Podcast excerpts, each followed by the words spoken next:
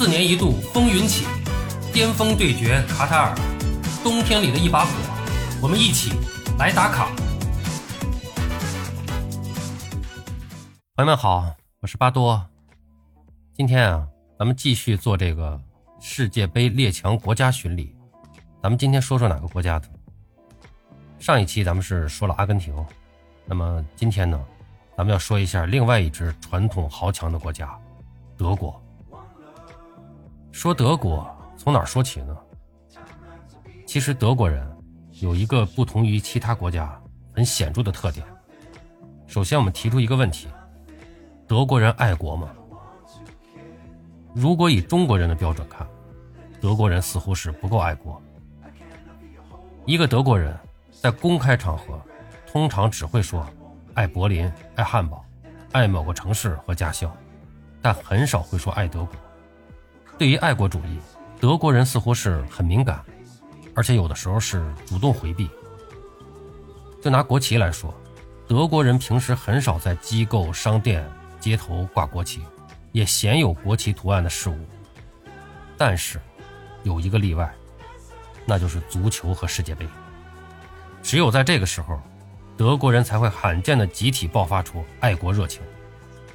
世界杯或者欧洲杯来了，你才会看到整个德国充满了黑红金的元素。德国人对国家的公开示爱，好像就是周期性的，平时约束的很严，甚至刻意回避。每隔四年或两年才会因为足球释放一次。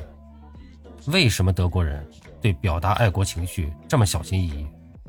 这背后是这个国家、民族与历史中的独特渊源。世界杯历史上，德国队四次夺冠，仅次于五星巴西。在中国，支持德国的球迷人数众多，尤其是在大赛的时候会井喷式的增加。中国球迷喜欢德国队什么？德国足球有棱有角，特点鲜明，热血硬派。德国足球的关键词：整体、纪律、力量、硬度、顽强。这样的德国是浪漫主义的反面与克星。世界杯上，他们克法国、克荷兰、克阿根廷，还在巴西的主场踢了人家七比一。莱因克尔有一句大家耳熟能详的名言啊，就说足球是一项简单的运动。二十二个人追着球跑九十分钟，最后总是德国人赢。其实，在足球之外，德国人也是力量感十足的民族。德语的发音充满力量感，大量的喉音与爆破音，听着很硬很凶。所以法国人说，德语是世界上最适合下命令的语言。还有德国人的音乐，其实也有点硬派。贝多芬开创了抬高手臂演奏钢琴的创新技法。击剑力度之强，就好像在砸钢琴。他的音乐中也是包含着多层次的力量对比。卡拉扬指挥下的柏林爱乐乐团，以德式庄重感低音著称于世。还有德国最著名的乐队之一战车。德国人的力量还来自秩序、纪律和整体性。一九九零年世界杯决赛有这样两个细节：一是队长马特乌斯，他放弃自己的进攻性位置，在很多的时候。协助中后卫布赫瓦尔德一同盯防马拉多纳。那个时候的马特乌斯是他最巅峰、最黄金的时期，让一个中场核心、全队头号球星牺牲自我去盯人，这如同让梅西和 C 罗去踢边后卫一样不可思议。但对德国人来说，个体要服从整体需要。第二个细节还是马特乌斯，当他们在下半场获得了全场唯一的一次机会，就是获得了点球的时候。刚才我们说了，马特乌斯是场上队长、中场核心，全队的头号球星。而他当时感觉自己的鞋鞋底上好像有一点点的裂缝，他感觉有可能会影响到这个罚球的效果和质量。他把这个机会让给了左后卫布雷默，布雷默最后是一蹴而就，凭借这个球是一比零拿下了世界冠军。这就是德国人。德国的最大特点是什么？就是设计好整体的框架，定好规则。然后按部就班，像机器一样的运转，这就是德国。在西方人眼中，中国人是比较刻板的，但中国人到了德国，也会觉得刻板无趣。杨晨当年效力德甲，训练结束之后没什么地方可去，干脆回家安心休息。德国的商场、超市在周日、节假日都不营业，他们的依据是一九五六年的商店关门法。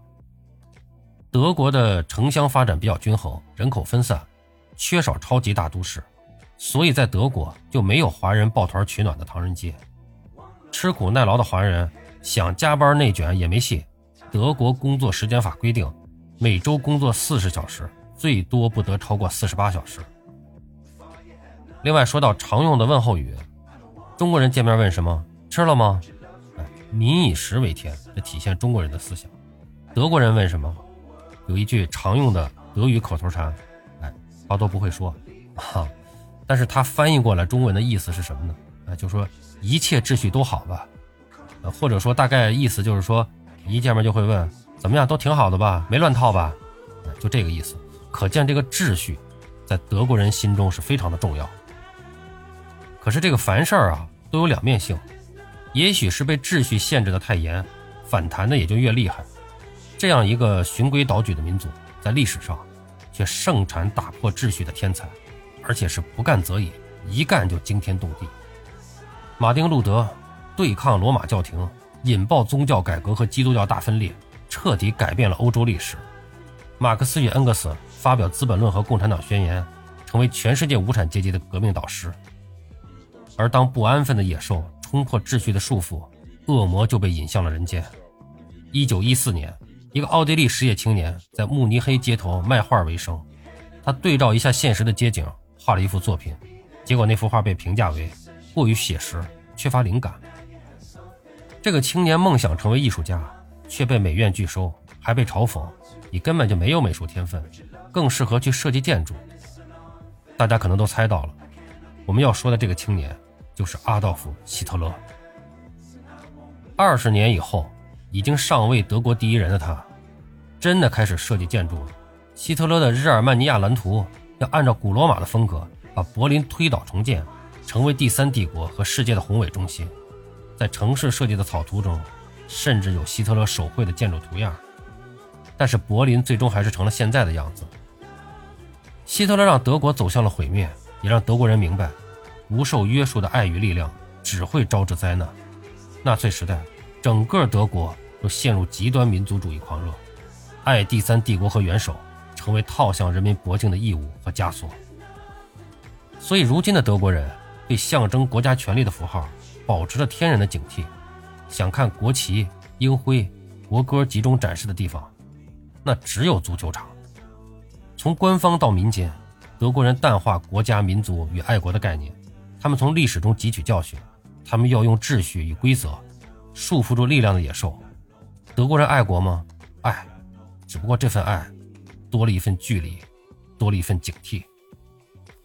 而如今的德国国家队，在主教练弗里克的率领下，德国队已经成为2022年世界杯的夺冠大热门之一。主帅弗里克是这些年足坛战术发展过程中的佼佼者，他能否让德国队打出2020年拜仁慕尼黑那样恐怖的高压足球，这将成为关键。如果成功的话，德国队绝对是本届世界杯的一个夺冠大热门。